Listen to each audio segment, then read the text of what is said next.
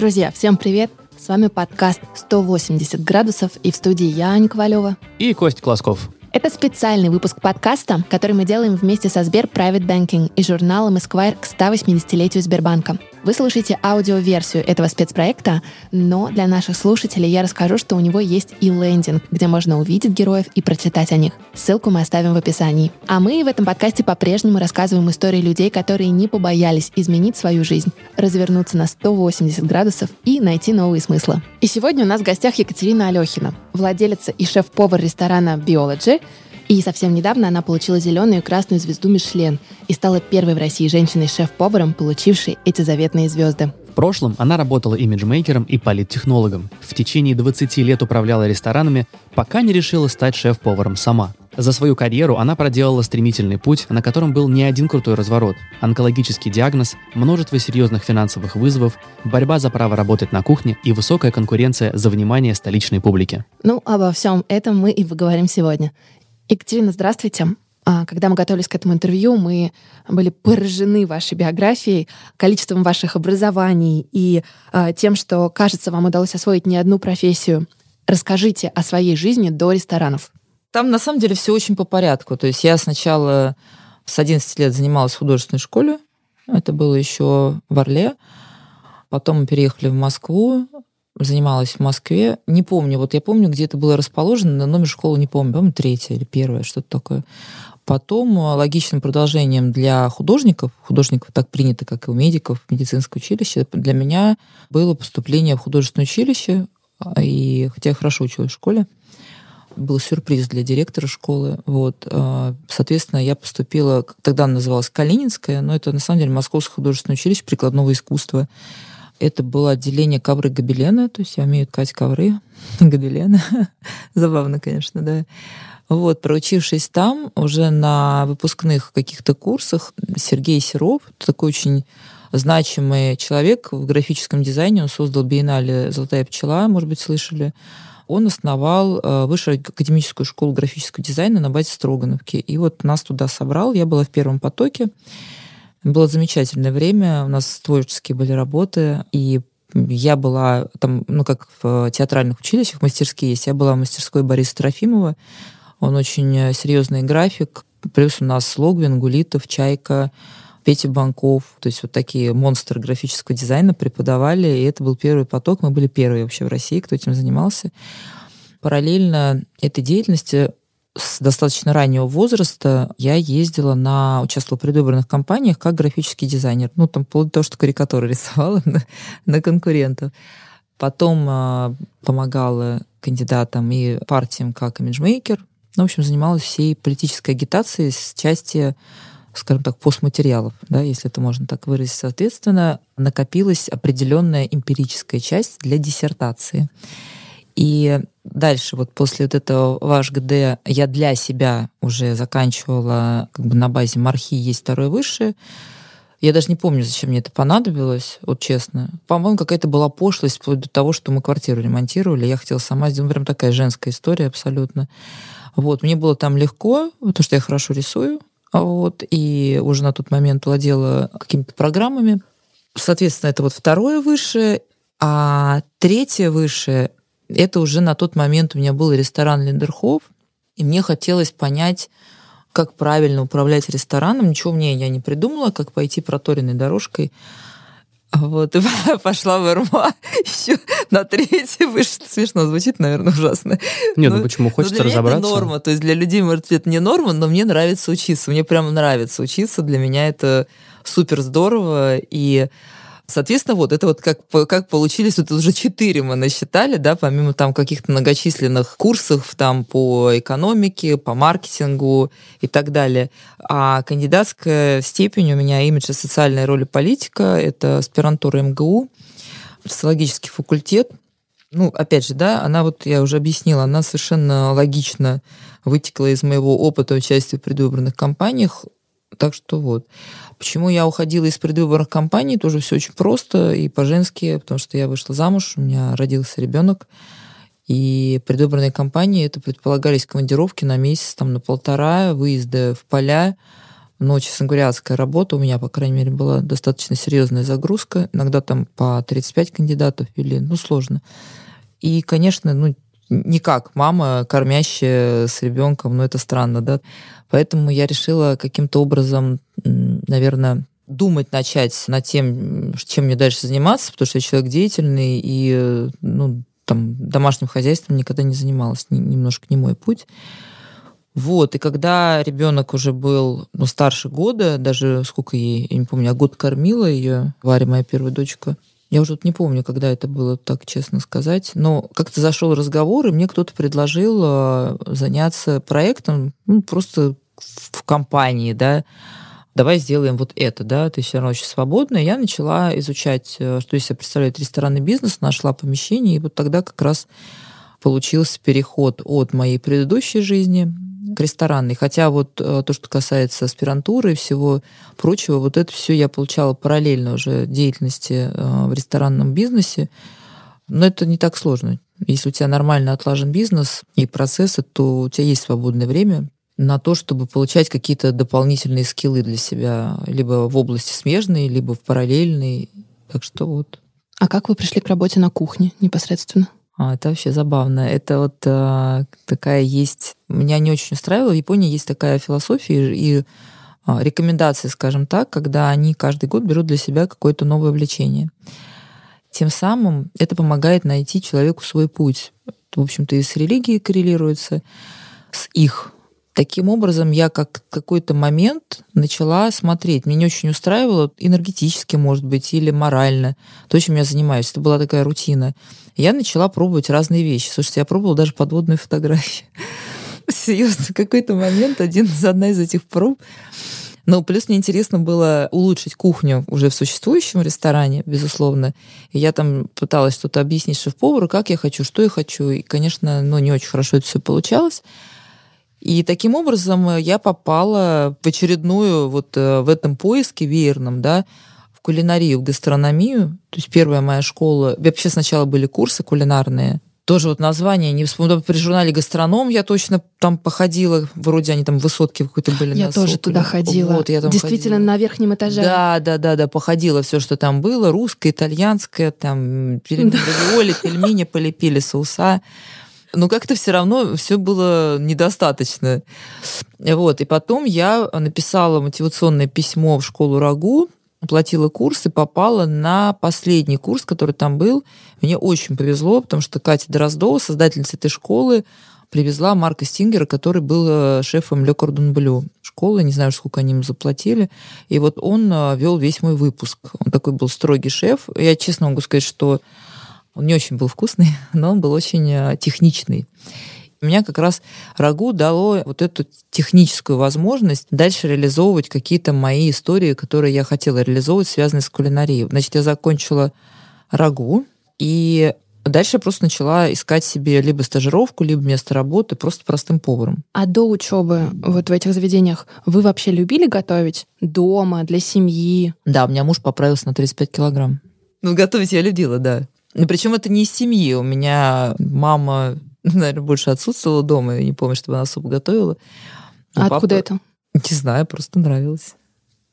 Может быть, эмоции, которые... Ну, а может быть, кстати, наоборот, когда все время на диете, хочется кого-то накормить, как психологическое расстройство. Я Сколько вам лет было на тот момент? Ну, смотрите, это был, по-моему, 16... Слушайте, а сколько это лет назад-то было? Когда я рагу закончил? Сейчас 21-й. Но 6 уже седьмой год, наверное. 6 лет назад, если получается, ну да, то ли 15 то ли 16 год. И мне, получается, было 38, что ли. Сейчас мне 45, ну да. Вы, в принципе, кажетесь довольно увлекающейся натурой, да, которая как раз увлекается и идет. А были ли на этом пути комментарии со стороны, типа, зачем? Ну, как вы к ним были. относитесь? Хочу. Мне в кайф, по фану. То есть, ну, Получается. Опять же, а, вот, например, я считаю, что управленец из меня, ну, средний. Почему? Потому что я творческая, я не системная. Я могу построить систему в силу просто общего интеллектуального уровня и Безусловно, я изучила максимальное количество каких-то историй, то есть я понимаю, что такое PNL, я понимаю, чем БДР отличается от ДДС, и, наверное, может быть, даже лучше, чем многие управляющие, которые управляют ресторанами. Понимаю, что такое косты. Вот туда я понимаю, чем а, марочный от фактического от теоретического коста отличается. Понимаю, как выстраивать экономическую модель. Я всегда это все делаю сама. Но мне нужно творчество. Я задыхаюсь в этом. Я умею делать это хорошо. Я занималась очень много а, кризисным управлением. И мы так понимаем, что вы с этого начинали в ресторанной индустрии? Нет, я начинала со своих проектов. Дальше я уходила из ресторанов, когда мне поставили онкологию. Мне диагностировали в 32 Два где-то, да. Ну, как раз, да, я потом в 33 родила третьего ребенка. Скрывала от врачей, что у меня был рак. А вот, и, ну, тогда я делала перерыв э, в ресторанной деятельности, потому что, честно говоря, я думала, что я умру через, там, мне пять лет осталось жить, и я решила учить японский и заниматься детьми. Ну, что-то не умерла еще время, время идет. Никак. Никак не отправлюсь. Давайте про это поговорим. Вот в одном из интервью мы как раз прочитали, что в 32 вам поставили онкологический диагноз. Да, фолликулярно-папиллярная карцинома щитовидной железы такой был диагноз. И после этого, как я понимаю, у вас случился период жизни, когда вы начали переосмысливать и свою работу, и то, чем вы занимаетесь, то, как вы живете. Однозначно. А вообще однозначно. То есть у меня, в принципе, так это я, конечно, шуткую на этот счет, но просто ты же не можешь вечно бояться смерти, ты к ней тоже привыкаешь. Конечно, совершенно по-другому. То есть, когда у тебя есть четкое понимание, то есть мы все ну, когда люди начинают ходить в церковь, молиться, задумываться о Боге, как правило, в церкви очень много пожилых людей, да. То есть это такой инстинкт человека сохранить себе жизнь, пускай даже виртуальную, понятно. Когда мы молодые, я считаю, 30 лет это вообще у меня все перло. То есть у меня было на тот момент раз, два, три ресторана уже собственных. Я очень быстро развивалась, я выкупила помещение, где открыла свой первый ресторан. То есть все было ну, отлично в моей жизни. У меня было BMW раскрашенное, кабриолет, Йорк на сиденье, то есть белые волосы. В общем, короткая юбка, проколотый пупок. Ну, такое, короче, классика жанра. И тут, да, и тут вдруг э, все так классно в моей жизни. Мне ставят такой диагноз. Конечно, первую неделю я вообще потерялась. Потом собралась, начала искать какие-то пути решения. И у меня был такой, знаете, я прям оттормозилась. То есть я бежала, бежала, бежала, бежала, и тут я в какой-то момент остановилась и просто спокойно пожила некоторое время. Ну, то есть я лечилась, я говорю, учила японский, который до сих пор учу, никак выучить не могу. Как болезнь изменила ваши дальнейшие планы на жизнь? А вот она никак не изменила. Я вылечилась и опять поскакала в рестораны. Ничего не научила. Не, но ну я начала уже, на самом деле, стабильно рисовать, делать выставки. То есть я какие-то свои хобби и вещи, которым я не уделяла внимания до этого вообще. То есть я только работала. Для меня работа было все. После того, как я столкнулась с этой проблемой, я начала понимать, что у меня есть дети, семья, и не только работа, да, не только бизнес. Я начала смотреть по сторонам, расширять постоянно свой кругозор, изучать какие-то вещи, интересоваться. То есть вот если раньше была просто таким потребителем до этого момента, то после я начала ну, глубже смотреть и шире на мир. Вот это очень помогло мне в этом отношении. Это прям классно. Я вообще не жалею, что вот это со мной произошло. Хотя тяжелая такая история ну, изменила, ну, кардинально изменила. То есть два разных человека до и после. А почему захотелось вернуться именно в рестораны? Ведь на самом деле можно же было продолжать любое из других мне хобби не и хотелось, новое. Просто у меня знакомый предложил мне а, помещение, ему нужно было продать помещение, он говорит, давай сделаем здесь ресторан, я тебе не буду начислять аренду, мы продадим и поделим просто прибыль, которая сверху, вот и все. Очень хороший бизнес состоялся. Это был э, гастрономический паб Винзор на Красных Воротах. Там, кстати, интересный момент. Там э, шеф-поваром был папа Володя Мухина, а Володя Мухин был френд-шефом. Там тогда в булочной работал. Кстати, тогда уже был очень талантливый, такой начинающий молодой, но прям он очень отличался от всех. Вы сказали, что у хорошего шеф-повара должен быть талант, и это то, что отличает настоящих звезд от просто Однозначно. повара. Что входит в этот талант? Ну, вот смотрите, да, я вот то, что мы до этого я сказала, я еще раз повторюсь, э, есть такие профессии, опять же, это моя точка зрения, да, сугубо мое мнение, которое я никак не претендую, что это истина в последней инстанции. Там певец, музыкант, художник, поэт, повар, не знаю, что еще, разные есть, там дизайнер, архитектор. Творческие профессии подразумевают наличие таланта. Это какой-то дар должен быть. Я не умею сочинять музыку, и я не могу петь. То есть я могу петь, но это будет, э, ну, и даже если вы будете меня долго учить, если у человека данный и классный голос, и у него есть слух, но я как не трепка петь не буду. Ну вот меня хоть обучись, хоть 20 лет ты в меня вбивай. И почему важно, я считаю, все-таки вот, э, вот этой концепции придерживаться, про которую я вначале разговаривала, да, брать какие-то истории. Вот вы работаете 20 лет поваром, там, и вы до сих пор сушеф, и вы не шеф-повар, и вы ну, не добились успеха на этом поприще, и вы считаете, что вас просто не оценили, не заметили и так далее и тому подобное. Вот не факт. Может быть, это просто не ваше. И ваш талант в другом. И ваш талант в другом. И не надо обвинять всех и вся вокруг и говорить, а, это вот мне говорит, я, вот она выскочка. Какая выскочка? Я на свои деньги открыла свой ресторан, кормлю своих гостей. То есть, ну, меня никто не замечал, ни, никаких там реверансов не делала. То есть я просто сделала сама свой проект и сама в нем работаю и готовлю. То есть никто никуда не выскакивал. Это просто труд, мои личные риски финансовые, и у меня нет никаких партнеров, спонсоров там и так далее. И, возможно, если вы 20 лет занимаетесь... То есть вот мой пример говорит о том, что никогда не поздно на 180 градусов развернуться и не тратить свою жизнь впустую, завидуя другим и обвиняя всех в своих неудачах. Возможно, вы просто тратите время не на то. И, возможно, вы талантливейший фотограф. Но ваш еще пример доказывает, что можно пойти учиться совершенно чему-то новому в осознанном возрасте и в этом преуспеть, потому что это очень большой страх у многих. Так это, наоборот, осознанное решение. То есть вы уже идете учиться, и вы учитесь, вы не отбываете номер в институте, куда вас отправили родители. Пойти учиться очень страшно для многих. Ну, слушайте, как говорится, кто не рискует, тот не пьет шампанское. А вот вопрос про талант. А вдруг на самом деле вы не только талантливый шеф-повар, но вы и талантливая как раз художница? Вот. Ну, я и талантливая художница. Я выставляю Тогда... свои работы. У меня Окей. неплохие работы. Я а если буду это? делать выставку, кстати, свою, у меня накопилось очередное количество работ. Я периодически, вот новые Третьяковки я выставлялась многократно. Поэтому а как тогда понять, что вот, э, вот талант мой здесь лежит? Или просто это за счет того, что ты пробуешь? Два. Может нет, я не Я... Нет, а вот для человека, ну вот как, я, я вот не знаю, в чем мой талант. Может быть, на самом деле записывать подкаст это вообще не мой талант. А вот как мне, как понять, Пробовать, что, я говорю, пробовать, сделайте что-нибудь еще, я не знаю, возьмите картину, нарисуйте. Вы понимаете, если вы сделаете что-то классно, вас не могут не заметить. Но вас не могут не заметить. Это невозможно. Вы... Просто невозможно. Ну, я еще раз говорю, вот у нас ресторан, он а, заполнился чуть ли не, мы там, не знаю, вторая неделя у нас очередь стояла в ресторан. У меня сын, вот, например, мой сын, мне 19 лет, у меня дочке 22, сын 19, младше 13. Он хотел быть медиком, хирургом. Спал видел. Он в школе забивал на все предметы, учил биологию. Он поступает в институт медицинский, учится месяц. Он говорит, мама, это полная фигня. Причем он поступает на платное, мы оплачиваем ему обучение. Он говорит, короче, это вообще не мое, я не готова этим 6 лет или сколько там заниматься, это полный бред, это тяжело, мне не нравится. Я говорю, чем ты собрался?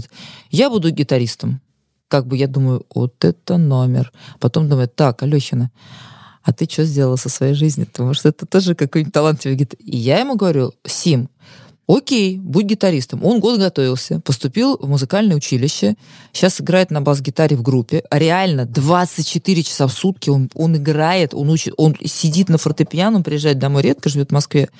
Он приезжает с этим своим синтезатором, с гитарой, и он просто, мне кажется, я даже не знаю, есть у него девушка или нет, но надеюсь, есть, но у него точно есть гитара 24 часа в сутки. Пожалуй, а так бы он был хреновым хирургом, если бы вообще доучился. Возможно, ему нравится гитара, и он, я не знаю, будет э, рисовать, предположим, да, то есть или там еще что-то. Ну, очень здорово, что вы поддерживаете его в этом. А толку не поддерживать? Ну, зачем заниматься нелюбимым делом? Он не хочет. Я же ему сказала, ах, ты учись. Многие, многие так делают. Но у меня не такой сын, он меня пошлет. Он как я. Это бесполезно. Я даже не стала пытаться, нет, серьезно. Вы сказали, что если вам долго, например, где-то не везет, куда-то вас не берут, возможно, стоит услышать э, ну, что это знак? Небеса и понять, что, может быть, это не ваше. Мы прочитали, что вас тоже не сразу брали в шеф... Э, а меня не взяли, я сама сделала. Меня не брали не потому, что мне даже не дали шанса приготовить, сделать дегустацию. Почему? Потому что я женщина, я старая, наверное, и у меня нет опыта. И как вы реагировали? Что вы чувствовали в этот момент? Ну ничего. Сказала, ну ладно, придется самой делать. Но обидно не было или каких-то чувств таких? Я. А ощущение, что, может быть, это знак, может быть, не, не мое. Да нет, я просто знала, что я это сделаю. Я думала, что я готова была работать бесплатно, просто мне хотелось готовить, да. И э, была вот эта вот пандемия, но и было так немножко непонятно, что будет дальше с экономикой, будут закрывать, открывать. И, конечно, наиболее логичным было бы... Но я сейчас, на самом деле, очень благодарна, очень благодарна тому, что меня не, не взял один человек. А куда вас не взяли? А, я не знаю, это корректно или некорректно. Меня Новиков не взял в царскую охоту. Он туда не хотел идти, но просто он послушал, сказал, ой, нет опыта, туда-сюда. Как его Макдональдс не взяли, так он меня не взял к себе в ресторан. Вот так повезло. И ему, и мне. Потому что если бы он меня взял, я бы не знаю, что там делал в этой царской охоте. Но мне кажется, он бы меня не взял. Он такой он бизнесмен. И, кстати, скорее всего бы мы и не сработались, потому что все-таки он достаточно, за исключением артист, влияет, скажем так, на создание меню своими шефами. А все-таки процесс творческий, он, а так у меня руки развязаны, на меня вообще никто не влияет. И вот в этот момент, когда вас не взяли, вы поняли, что значит буду сама? Да нет, я думала, сама или не сама, просто тут как получилось? В принципе, я думала, что я буду делать сама. Но я еще раз говорю, была пандемия, было, ну, как бы страшно. Вот. И я просто в Инстаграме увидела пост, что он там ищет куда-то шефа, который готов... Прям мое описание, там, 24 на 7 быть на работе, не за деньги, за идею, там ездить Свободное на время рынок, учат японский. Да, собирать там продукты. Я ему прислала, по-моему, какие-то свои работы, фотографии в Инстаграм. Он мне прислал свой телефон, сказал, давай пообщаемся, созвонимся. Потом мы с ним поговорили, я ему честно сказала, что я себя представляю, как бы, что я вот там э, два года стажировалась, просто работала бесплатным поваром. И он, ну, правильно вещи сказал. Он сказал, вам нужен маленький проект, то есть это все-таки нет опыта туда все, все он верно абсолютно рассудил, сказал. И я уже даже больше не стала пытаться пробовать, потому что я поняла, что такой будет ответ, наверное, частый. А потом уже забавно, когда открылась Biology, и когда у нас на второй месяц уже там сидели полные посадки, к нам приходили все на экскурсии, и ну, некоторые рестораторы приходили, сами предлагали, и через своих менеджеров предлагали, и сами предлагали мне с ними открыть еще один проект. Но я могу сказать, что это вообще из разряда очевидно невероятно. Я считаю, шеф-повар может быть, э, ну, если шеф-повар ставит себе большие задачи, а, он должен быть на месте в своем ресторане, а не прыгать по проектам, потому что это невозможно, физически невозможно успеть. У меня вопрос про работу шеф-повара. Мне кажется, на самом деле, многие слабо себе представляют, что из этого вообще, как это работает. В чем заключается работа шеф-повара? А у всех по-разному. Вы знаете, каждый выстраивает э, структуру управления на свой манер. У меня все-таки бонус. У меня 20 лет за плечами управленческого опыта в ресторане. Поэтому такое, понимаете, ну, 20, поменьше чуть, 20 лет будет в этом году первому ресторану. Поэтому для меня, я понимала, в чем ошибки шеф-поваров, которые со мной работали, на какой-то момент я поняла, что самое главное это продукт. То есть продукт и качественная еда, не стулья, не столы, не локация, не там еще что-то. То есть первый должен быть продукт.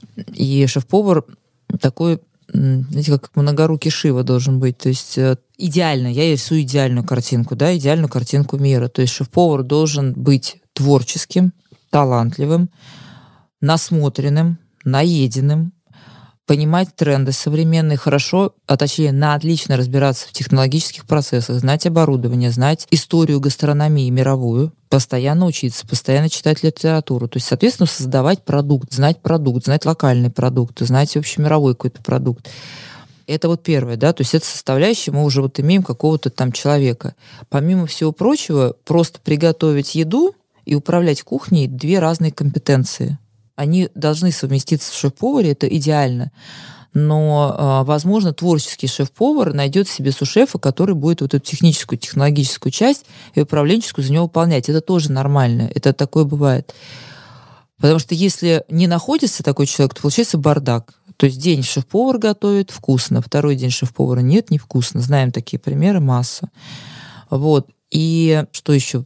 Ну, конечно, безусловно, надо понимать концепцию ценообразования, надо понимать, какая экономическая модель, какая маржинальность заложена в эту экономическую модель, да, какие у тебя должны быть косты, при этом ты должен держаться в своем ценовом сегменте. Вот это прям must-have, да. Какие-то HR-компетенции, выстраивание команды, безусловно, тоже должны быть. Это может быть любая ролевая модель, ты можешь быть лидером, ты можешь быть другом, а, ты можешь быть э, кем-то еще, да. То есть вот у меня в коллективе, я у них и лидер, да, и они обо мне тоже, например, заботятся. У меня дочка, например, называется шеф. Сушеф называет меня шефа. И вот они вчера была там уставшая, предположим, они вот приходят ко мне, типа, шефчика, тебе надо на флоутинг сходить, на полтора часа поспать. Мы все все время обнимаемся, целуемся. То есть, ну вот, ну, не в смысле, что мы лесбиянки, да, в смысле, что мы, ну вот, мы реально... Ну, вы бережно относитесь друг к другу. Да. Я прям люблю девчонок, и, наверное... Не, все-таки у меня вот, да, вот э, директор, но дочка моя и шеф моя Вика, это мои прям такие самые любимые люди, ну, на предприятии, вообще близкие, мы просто прям друзья. У меня Вика вообще живет у меня. Большинство шеф-поваров в мире и в России мужчины. Почему и меняется ли это сейчас? А я не вижу смысла это менять, вы знаете. Я вообще тут вот не про пол. А какой смысл насильно менять то, что органически сложилось таким образом? Ну, для чего? Просто давайте женщин больше сделаем шеф-поварами, а зачем? Если женщина э, шеф-повар, то она шеф-повар. Если она хочет быть шеф-поваром, она им станет. Никакой мужчина ей в этом не помешает. То есть это ерунда, отговорки. А есть разница в подходе Но... женщин и мужчин? Ну, там есть... Президента Ангела Меркель никого не смущает? Или там Валентин Матвиенко. То есть ей кто помешал? Вот, например, есть миф или не миф, что женщины с большей заботой подходят к своей работе. Вот у шеф-поваров есть такое? Что mm-hmm. мужчины чуть иначе относятся к профессии?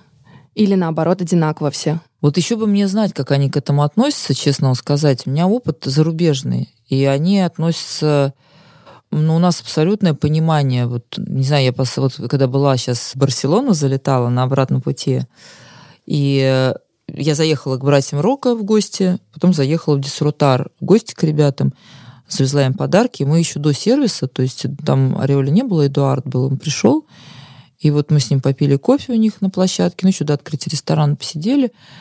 Вот, и он мне еще раз там пошел и хотел посмотреть, как заготовка у них устроена, вот эти машинки око, там, ну, еще какие-то вещи для себя, чтобы он мне подсказал, как что делать. И он как кокча. Вот он тоже там такой, э, ну, домохозяин такой ресторанный. И вот они все, они вот как, ну, как дом. Это как дом. Урока вообще там прям семейный подряд такой в Жироне. С них ресторан, потом я была как раз, где у них лаборатория. Это прям дом, понимаете? Это вот дом. Здесь вот персонал, там даже футбол настольный есть, где они собираются. А, мастерская, где они бутылки вот эти отпиливают. Меня больше вот это интересовало. То, что называется ферма, это как у меня вот приусадебный участок такого же размера. Они оттуда зеленуху получают себе зелень, там еще что-то. Вы помните свои ощущения, когда вы поняли, что вы становитесь единственной в России женщиной шеф-поваром, обладателем звезд? А я, я, кстати, хочу сказать, что это только после осознала. Я даже ходила к психологу на эту тему, серьезно. А с каким запросом? Но когда началась вся вот эта травля, мне было непонятно за что. То есть я, при том, что я сильный там человек, но все равно человек. Мне стало обидно, непонятно. И что произошло у меня внутри? То есть мое сознание очень просто поступило и логично. Оно как бы вот эту вот женщину, которая Мишлен получила, она когда-то там, типа, она ездит виртуально, а я продолжила жить своей жизнью. Но эта модель не срабатывала. Ну, потому что так уже не получалось, потому что жизнь изменилась, и я пошла как раз с запросом, но это мне уже психолог разложил, я пошла с запросом, что вот ну, как бы, как мне вот вообще с этим совсем быть, потому что мне все это не нравится, все, что происходит, мне было хорошо, спокойно, а сейчас мне как-то непонятно, зачем это все, и неспокойно, и вообще свободного времени нет. И вот она мне правильно вещь сказала. Она сказала, что это уже произошло. И, скажем так, мы работаем над тем, чтобы я это приняла, поняла и понимала, что это ну, теперь дополнительная нагрузка, не нагрузка, вернее, ответственность, ну и нагрузка, конечно, но я как-то очень... У меня не, ну, нет такого... Там, ну, нет. Не, ну я очень рада. Мне, мне приятно, в принципе, как бы... Ну, я как-то... Блин, я не знаю. Но до меня сейчас уже дошло, безусловно, что произошло, что это уже история. И то есть это важное событие, ну, такое вообще. И что я даже когда-то об этом мечтала, если честно. Я даже это вслух проговаривала, но это было на уровне мечты. А вы прям мечтали стать первой да, женщиной? Да, я это проговаривала, мне это гости припомнили. Вы представляете себе прикол? Так работает визуализация своих желаний. Вот это, я не знаю, это какой-то... Мне уже это, это, там это поаккуратнее с своими мечтами. Что там запланировала дальше? Вот. Я мечтала об этом как выяснилось. Но я просто потом об этом забыла. То есть началась работа и уже такая рутина. Ну вот как-то да, мечта сбылась. А интересно, как шеф-повару, например, э, воспитывать будущих шеф-поваров? Потому что я знаю, что, например, у Номы очень много выпускников, и которые открывают рестораны по всему миру, и в том числе там у них был проект 108, который тоже получил Мишлен в свое время. Правда, потом, к сожалению, закрылся. Но, тем не менее, есть ли такие амбиции и такой интерес? Ну, вот именно шеф-поваров. А, мне хочется сделать школу, ну, не хочется сделать, а мы это, собственно, не, не знаю, это школа, мне просто не нравится школы, курсы. То есть у меня есть возможность в силу хороших отношений с мировыми шеф-поварами, классными, которые основоположники ну, каких-то течений и трендов, которые наши повара изучают по книжкам, потом пытаются там что-то готовить. Есть возможность их сюда привозить для проведения определенных там мастер-классов, да, у кого-то, возможно, ужинов. Вот 15 э, января к нам приедет э, Пак Моралес. Это ресторан Нур, две звезды Мишлен, испанский, очень интересный. Уже мы с ним как раз там общались, встречались. Потом а, я хочу привести Эдуарда, это Дисрутар проект. Это сушефы Ферран Адре, Эльбули. Это те, кто придумал молекулярную кухню. Вот это самый, не знаю, Роллинг Стоунс такой вообще в веках. Вот. И план какой? Находить спонсора на вот это все мероприятие, а для ребят, поваров, делать это бесплатно, чтобы они просто приезжали, такое поварское комьюнити. Но, безусловно, мне хочется, чтобы это было для тех, у кого нет возможности оплачивать подобные мероприятия. То есть не для шеф-поваров наших, которые могут сами себе это позволить. Просто надо встать и ну, это сделать, да, поехать туда пообщаться, да, здесь где-то. А именно для тех, кто хочет учиться, но возможности учиться нет. То есть помогать ребятам. Ну вот прям растить из них шеф-поваров, это немножко не моя компетенция. Я все-таки готовить хочу, а не кого-то растить или учить. Но а, делать вот такие истории, помогать ребятам расширять кругозор, делать какие-то образовательные программы безвозмездные, для меня это очень важно, потому что нельзя пытаться на всем заработать, это утопия. Очень хочется, да, интересно. У меня вопрос про поварское комьюнити. Со стороны кажется, что это очень закрытая тусовка. Вы, когда свой путь начинали, каким-то образом вы не просто да, вошли в русскоязычное сообщество, но фактически познакомились с самыми крутыми шеф-поварами мира. Как вы это делали и как вас вообще принимали? Слушайте, да я просто подходила, знакомилась и... Но, безусловно, безусловно, конечно, они тоже смотрят, кто ты, что ты, что ты делаешь. Ну, просто легко заходить, когда у тебя уже есть звезда Мишлен, и ты там первая женщина в России шеф-повар с такой звездой. А когда ну да, ты... у них у самих интерес, они сами ко мне. Вот я была на гастрономике сейчас, и ну, они сами общаются, им интересно. Ну, сейчас да, но начиналось же вообще по-другому. Вы приезжали на стажировку без ну, опыта. При... Так я в этот раз приехала, и они там смеялись, ребята. Короче, у нас был ужин в Элькане, я устала очень и поехала. И Пабло мне пишет, типа, я вышел в э, зал, целоваться, здороваться, ты где? И типа, тебя там нет за столом. И на следующий день он выступал на гастрономике, и меня как раз вот э, шеф, там, Пак Моралес, я-то с ним познакомилась, я была стажером. И он ему раз, я просто слышу, он ему по-испански рассказывает, что типа, представляешь, мне там позвонили знакомые, сказали, девочка приехала из России стажироваться, и вот тебе она говорит, эта девочка, типа, прошло, прошло сколько там, там, два с половиной года, и у них нет этого. Ну, у, по отношению ко мне не было. То есть Сейчас, например, вот мы э, урока были, и они мне говорят, типа, Катерина, мы вам сейчас заброним, на основу ресторан нормально называется. Я сажусь туда, мне говорят, сейчас подождите, к вам кое-кто подойдет. Выходит сушеф, который был 10 лет сушефом в Азаке, моим, где я стажировалась, и он там теперь сушеф, привет, привет, все дела. Но они, они очень открытые. Они очень открытые. У нас сложнее. Как У нас... думаете, почему так? Не знаю. Вообще не, не все. Есть э, ребята очень открытые, но есть почему-то не открытые. Не, вот прям у нас, наверное, 50 на 50. А может быть, мне там пока попадались, ну, просто только открытые ребята. Но там проще общаться. Я не знаю почему. Может, им вообще все равно, что я женщина, может, у них этого нет. А это единственное отличие, например, между шеф-поварами, которые в России и шеф-поварами? Нет, ну, огромное отличие вообще. Какие, принципе, например? По подходу какому-то? К... Ну, вообще, по работе, по подходу, по энергетики, по коммуникациям. Да нет, ну, не, мне даже не с чем сравнить. С кем я могу сравнить с Рутар или братьев Рока? Ну, вы просто с ним, кстати, вот Джоан Рока, ты рядом с ним стоишь, тебе просто хочется вот палатку разбить, серьезно, рядом, костерок, и просто сидеть, смотреть. Но это потрясающие люди. Есть мнение, что когда ты работаешь шеф-поваром, ты принадлежишь проекту на 100%. И вот мы перед записью тоже с вами болтали. Кажется, что у вас вообще нет свободного времени. У вас трое детей, Как вам удается совмещать и личную жизнь, и воспитание детей, и хобби, и работу, которая требует такого постоянного присутствия и вовлечения? Ну, у меня Варя, старшей дочке 22, она со мной работает 6-1. То есть совет номер один — устроить детей поближе на работу. просто бросила институт э, и сказала, знаешь, что подруга хорошая, давай-ка иди поработай, пока ты определяешься. И все, ее затянуло. Вот она сейчас поедет на стажировку, я хочу дисрутары отправить. И там еще кондитерская школа классная в Барселоне. Да. Мне вот я выбирала ей проект, думала, где будет лучше всего, и поняла, что там. Сыну 19, он живет в Москве а, с гитарой. Дочке 13. Ну, как бы с ней мы общаемся. Утром сегодня приползла, со мной валялась и уговорила меня, не, чтобы она в школу прогуляла второй день причем. И как, уговорила? Ну, они пятерки одни, да, уговорила. Еще один совет. Воспитывать так, чтобы получали пятерки. Тогда да, можно нее она мне присылает по-хитрому такая, раз, ну, пятерки. А потом все, мамочка не выспалась, да-да-да. А уже идут разговоры, кем бы она хотела быть? Ой, у меня какие-то там фантазии вообще репетитором. Ну, какая-то пока ерунда какая-то в голове. Ну, пускай учится. Ну, то есть она, ей 13 лет, она в школе, потом на уроки делает. Дети выросли. То есть я, по сути, у меня трое детей, но эти дети уже, уже бабушкой могу быть, э, между прочим, дважды, и от сына, и от дочки. Ну, 19 и 22. То есть я так как это, молодая была не молодая. Я уже не, не молодая мама, далеко. Ну, а время на себя, на свои увлечения? Просто отдохнуть? А, на увлечение я увлекаюсь. Я, я постоянно читаю после работы.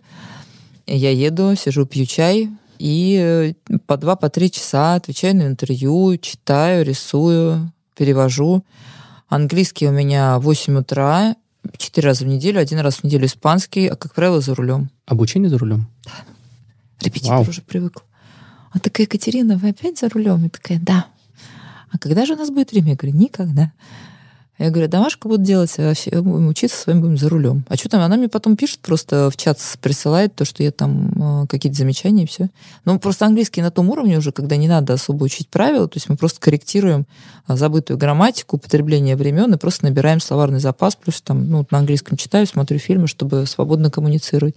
В этот раз уже была бодра, уже прям довольна собой была, лепила грамматические ошибки, но очень эмоционально и не думала по-русски, что сказать на английском. Ну, это ошибки это не главное. Главное желание это высказаться. Правда. Да, я, у меня было большое желание, она высказывалась так, что вообще... Вот, так что, ну, нет времени. Слушайте, ты просто все равно вот какой-то момент, вот я сейчас, да, с вами сижу, и я понимаю, что, ну, по-хорошему надо быть на сервисе, но ведь тоже выгораешь. Иногда нужно спустить и доверять своей команде. И они могут ошибиться, но они имеют право на ошибку. То есть, ну, иногда надо людям даже, вы знаете, как бы сейчас стараюсь один день, ну, у нас один день выходной, да, и один день я стараюсь отсутствовать, потому что вылезают ошибки, которые можно корректировать. То есть вот мы смотрим, да, и какие замечания там от гостей, как, чего. И это очень классно тренирует команду. Прям конкретно потом по вот этим вещам идем именно их отрабатываем. Ну, прям здорово. Как звезды Мишлен и их получение изменили работу ресторана? О, это было жестко изменили. Но мы сейчас э, мы между жадностью и э, вменяемостью выбрали вменяемость. То есть мы просто сажаем ровно столько людей, сколько мы можем покормить. За исключением выходных, мы их кормим, выходные много, но вот только выходные, потому что люди очень многие, мы ну, делаем плановую посадку, да, все равно кто-то постоянно, при том, что мы отказываем там порядка 50-60 запросам выходные ежедневным. То есть если бы мы всех сажали, то, ну, даже не знаю, как это было бы. А по будням, вот мы сегодня во вторник вышли с полным стопом, и вот мы делали заготовки, например. Я вообще хотела не открывать ресторан сегодня до вечера, и, возможно, в какие-то дни я сделаю перерыв в сервисе, чтобы делать заготовки, потому что мы не можем быстро научить, у нас сложная кухня, мы не можем быстро научить поваров, это требует времени, вот э, как минимум, ну, с моей точки зрения, 2-3 месяца, чтобы они могли делать хотя бы заготовку, вот, потому что ожидания высокие, и, конечно, вот не хватает рук, а гостей очень много, но стараемся. А сложно найти кадры? Вот в ресторанном бизнесе я знаю, что Хорошие, довольно сложно. Так очень много желающих, очень много, огромное количество людей. И на стажировке, и так, ну, для меня, я вот сейчас подумываю, у меня сейчас один иностранец уже работает, буквально в смысле этого слова. Вот, я подумываю еще привести два человека, возможно, из Испании, с кем я работала, на контракт. А почему там школа просто лучше, и люди, Лучше. кадры больше подготовлены? Школа лучше. Они скоростные, они правильно держат позицию, они качественные, да. Мишлен удостоил Biology двух звезд, зеленый как экологичный проект и обычный красный за соотношение цены и качества блюд.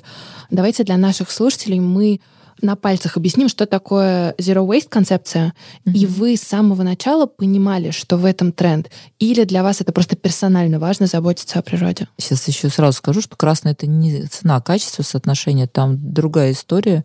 То есть оценивается качество продукта, умение повара работать с техниками. Это как бы лучший в своей категории. То есть лучший, вот гастробистро лучше среди гастробистро. И может быть 20-30. Потом третий баланс вкуса, четвертый это личность шеф-повара, и пятый это постоянство. То есть, э, я так понимаю, что инспектора приходят э, и смотрят, чтобы качество было постоянно. Вот эти пять постулатов, за которые даются одна, две там, или три звезды. То есть там цена не влияет, э, цена на биф гурме влияет. То есть если ты в дешевой категории, там тра-та-та, то есть это внесение просто вот у нас сколько внесли, много ресторанов же, но это не звезды. Мишлен звезды получили только шесть ресторанов по одной звезде и два ресторана по две звезды. Все. Все остальные это не звезды. А зеленая звезда получили три ресторана. Зеленую звезду мы, Бьорн и Твинс. Но я могу точно сказать, за что мы получили.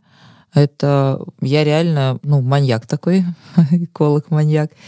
И я, конечно, в самом начале, вот еще пока реализации всех своих планов наполеоновских касательно экологии, потому что очень мне это интересно, мне нравится. У нас, э, ну, такое есть понятие циркулярной гастрономии, циркулярное меню. Мы стараемся максимально использовать весь продукт меню, чтобы плодить меньше мусора.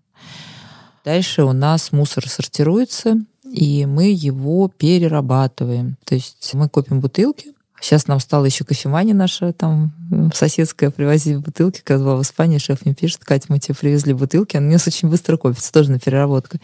Я из них делаю всякие разные штуки. Вот сейчас еще братьев Рока подсмотрела, они мне рассказали, показали, какие машинки. Они делают из них стаканы, фоксимиле, матируют и продают по 35 евро. И плюс используют просто как стаканы для воды. Ну, классно же, да?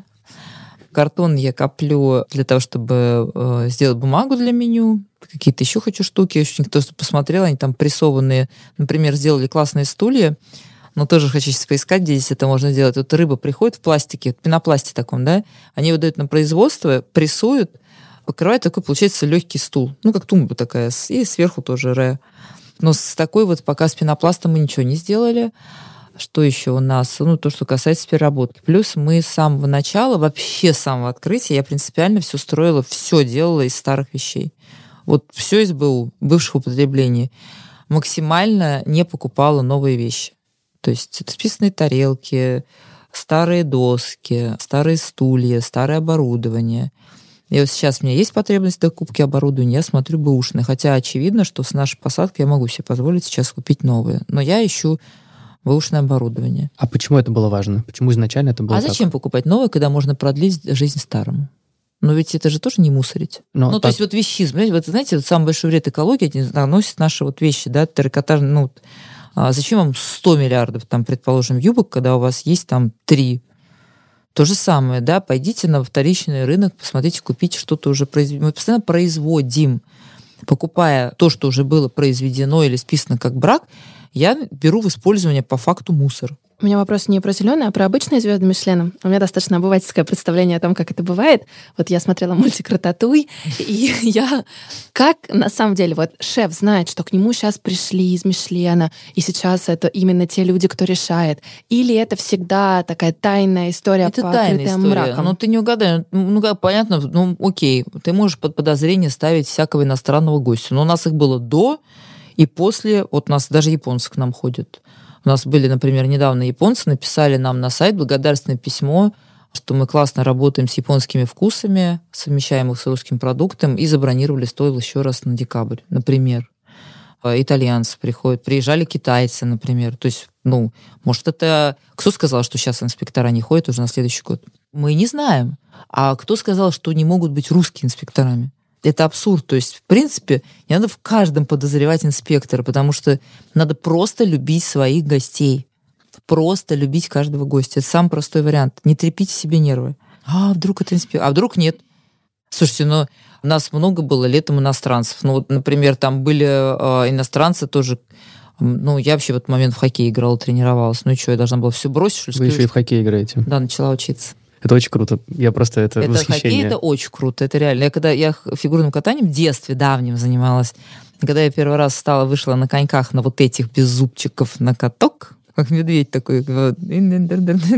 Очень смешно было. Ну, классная такая штука прям адреналиновая. Вы когда описываете разные свои проекты, и в том числе текущий и, наверное, самый известный, кажется, что у вас такой общий подход ко всему от и до и во все погружаться самой. Ну, чтобы понимать, что происходит, надо изучать, конечно. Но можно сказать, что это ваша такая жизненная черта, которая, в принципе, ко всему относится? Нет, я там, где надо, это делаю. Я вообще вот вообще по жизни раздолбай. Потому что, например, э, я вот совершенно не шарю в компьютерах. У меня, но я всегда рядом обкладываюсь интуитивно людьми, которые мне закрывают какие-то вопросы, которые мне крайне некомфортно. Ну, я вообще в этом, мне тяжело это дается. Не в смысле, что я не умею работать в программах, да, понятно, что я знаю программы. А, ну, просто вы про другое. Ну, вот, например, у меня вчера я открываю Word, мне надо было написать там а, ТЗ человеку, и у меня там клеточка. Я и не знаю, откуда взялась клеточка. Я потыркалась, потыркалась, и вот мне сегодня человеку привезу, директор, она мне уберет. То есть я вот в этом... И я вникать не собираюсь. Вот прям потом, например, как работает сайт. Но я тоже посмотрела, поняла, что мне это для моего склада ума техническая вот эта составляющая ну, тяжела, и тоже не стала. То есть я не лезу туда, где мне ну, не мое, не дается. Есть вещи, которые легко даются. Вы столько времени на кухне, а дома готовить готовлю. вообще силы остаются? Да, готовлю, готовлю. Ребенку сегодня пашот готовила и шпинат припущенный утром. Ну, честно говоря, хотела себе приготовить, но она такая спустилась уже на кухне. Я понимаю, что два яйца, два пашота, шпинат. И говорю, вот потом послушает, скажет, говорю, Тусь, ты будешь? Да, мам, буду. Ну и вот я только яйцо одно вареное съела. вот. Ну, готовлю. Нет, реально, мне нравится. Завтраки мужу готовлю. Наш подкаст слушают многие люди, кто хочет изменить свою жизнь, но боится. Вы яркий пример того, что свою жизнь можно менять в любом возрасте и на самом деле выбирать даже неожиданные направления, а потом в них преуспеть. Что вы можете посоветовать людям, кто слушает нас, восхищается вашей историей, но сам свою жизнь поменять боится? Поменять. Но не бояться, на самом деле. Я сейчас э, вот вспомнила, у Черчилля есть высказывание классное, у меня стоит на аватарке. Успех не окончателен, неудача не фатальны, значение имеет лишь мужество продолжать. Вот однозначно. Вот просто вот кредо жизненное, да, как знаете, вот я не знаю, ну вы э, существенно моложе, не знаю, ждали ли вы когда-нибудь автобус на автобусной остановке, да, когда ты ждешь, ждешь, ждешь. Конечно. Да. Ты отходишь, и он приходит.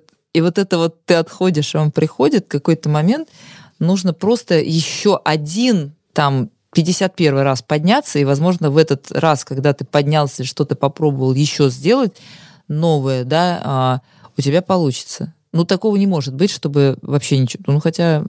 Да нет, я вот не верю. Вот весь опыт говорит о том, каждый, каждый твой поворот на 180, на 30, на 70, на 360, он дает тебе опыт. И весь этот опыт э, складывается, делает тебя многогранным.